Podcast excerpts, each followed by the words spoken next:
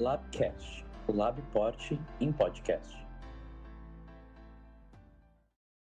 Olá, eu me chamo Jéssica Cantelli de Freitas, sou graduada em Letras Português pela Universidade Federal de Santa Maria e mestra e doutoranda em Estudos Linguísticos pelo Programa de Pós-Graduação em Letras da mesma instituição. Sou orientada pela professora doutora Sara Regina Escota Cabral e estou inserida na linha de pesquisa Linguagem no Contexto Social.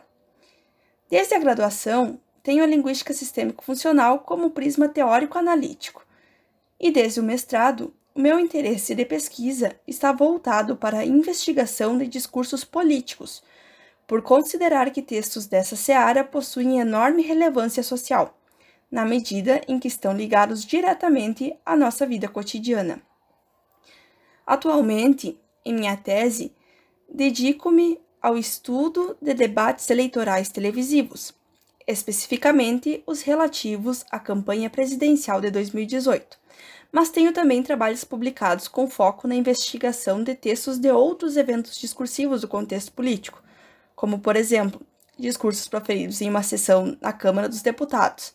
E, além disso, tenho interesse em textos da mídia sobre política, como foi o enfoque da minha dissertação de mestrado, defendida em 2017, da qual falarei nesse podcast.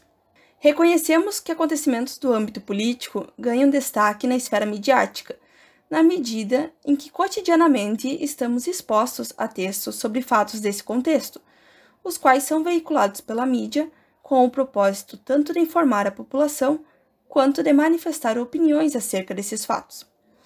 A época da minha pesquisa de mestrado ganhava destaque na mídia a cobertura dos desdobramentos da Operação Lava Jato.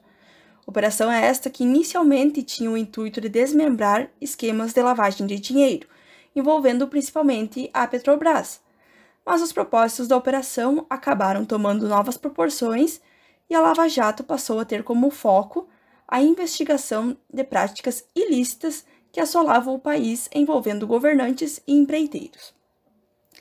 Em razão da importância dessa operação para os brasileiros, pois os fatos investigados afetavam direta ou indiretamente toda a população, optei por analisar textos relativos a essa temática.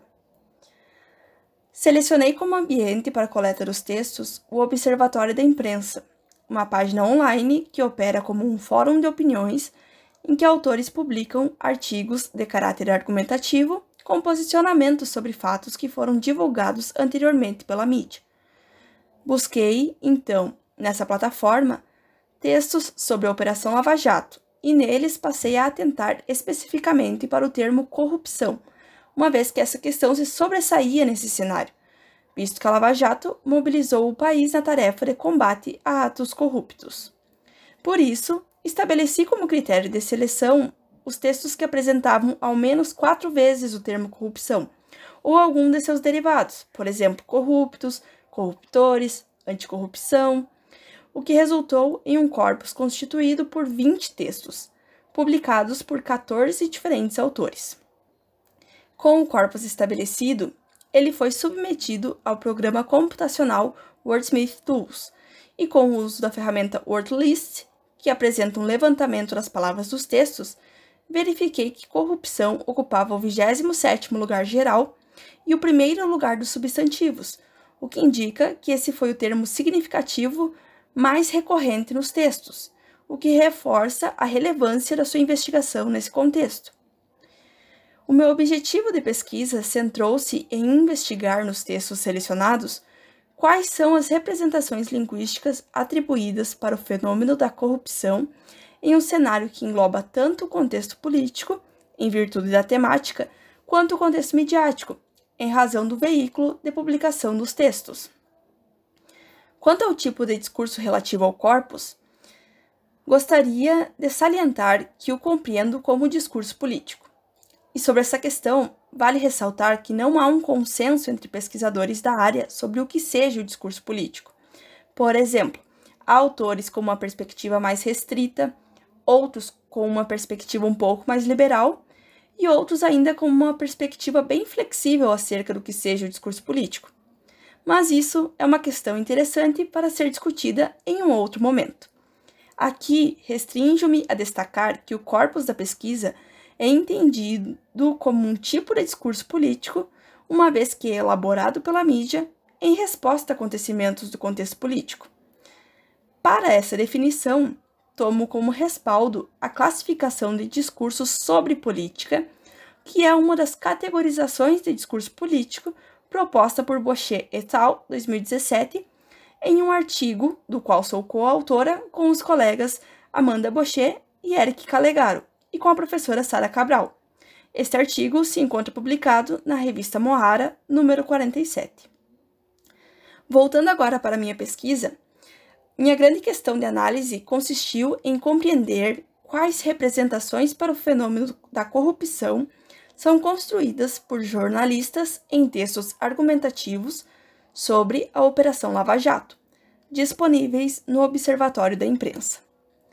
Parti da hipótese de que a corrupção fosse representada ou como um problema de desvio individual, de modo que os jornalistas atribuiriam unicamente aos corruptores a responsabilidade pelos atos, ou como um mal social, em que os jornalistas representariam a corrupção como um problema que assola a nossa sociedade como um todo. Para responder a essa questão, apropriei-me dos preceitos teóricos da linguística sistêmico-funcional especificamente do sistema de transitividade, do sistema de avaliatividade e da representação dos atores sociais. Ou seja, fui acompanhada principalmente por Halliday e Metzing 2004 e 2014, Martin e White 2005 e Van Leeuwen 1997. Autores esses que me deram o suporte teórico necessário para investigar as representações linguísticas para o fenômeno da corrupção. A partir das três categorias determinadas, elaborei uma metodologia de base quantitativa e qualitativa para a investigação léxico-gramatical e semântico-discursiva das orações em que o termo corrupção estava presente. Com a análise do sistema de transitividade, verifiquei uma predominância de representações por meio dos participantes portador e meta, e também como parte de circunstâncias, o que indica a atribuição de um caráter passivo à corrupção, uma vez que ela é um termo que é ou apenas descrito, ou que sofre ação por alguém, ou que apenas contextualiza. Na análise do sistema de avaliatividade, evidenciei uma predominância de avaliações negativas, que são voltadas para o seu caráter, para julgamentos do comportamento dos envolvidos e para as sensações que ela causa nos cidadãos. Já quanto à análise dos atores sociais, tive por foco três diferentes participantes: quem corrompe, quem é afetado pela corrupção e quem age sobre a corrupção. E nessa etapa, constatei que não há um comprometimento dos autores dos artigos em nomear os envolvidos nesse processo, pois a predominância foi de representação pela categoria exclusão. A partir dos resultados da análise linguística do sistema de transitividade, do sistema de avaliatividade e da representação dos atores sociais, identifiquei 10 categorias semânticas que abarcam as representações para a corrupção, as quais se referem à sua origem, seus motivos, seus envolvidos, suas consequências, suas ações, seus atributos, os afetados por ela, as sensações que ela causa as ações que ela sofre e as atitudes que são realizadas para o seu fim. As representações contidas nessas categorias evidenciaram que a corrupção não é relacionada com o particular, nem com um problema que abrange toda a população. Então, dessa maneira, as hipóteses levantadas para a questão norteadora não foram confirmadas, uma vez que a representação geral identificada não é nem de a corrupção como um problema individual, nem de a corrupção como um problema social, e sim de a corrupção como um problema institucional. Ou seja, em textos midiáticos sobre a Operação Lava Jato, a corrupção é representada como um fenômeno de caráter institucional. Assim, ao enfatizar que a corrupção é um problema institucionalizado, a mídia, enquanto ferramenta importante na formação de opinião, contribui com a propagação do estereótipo de que a corrupção está enraizada no nosso sistema político. Gostaria de destacar que esse resultado se refere exclusivamente ao contexto em questão.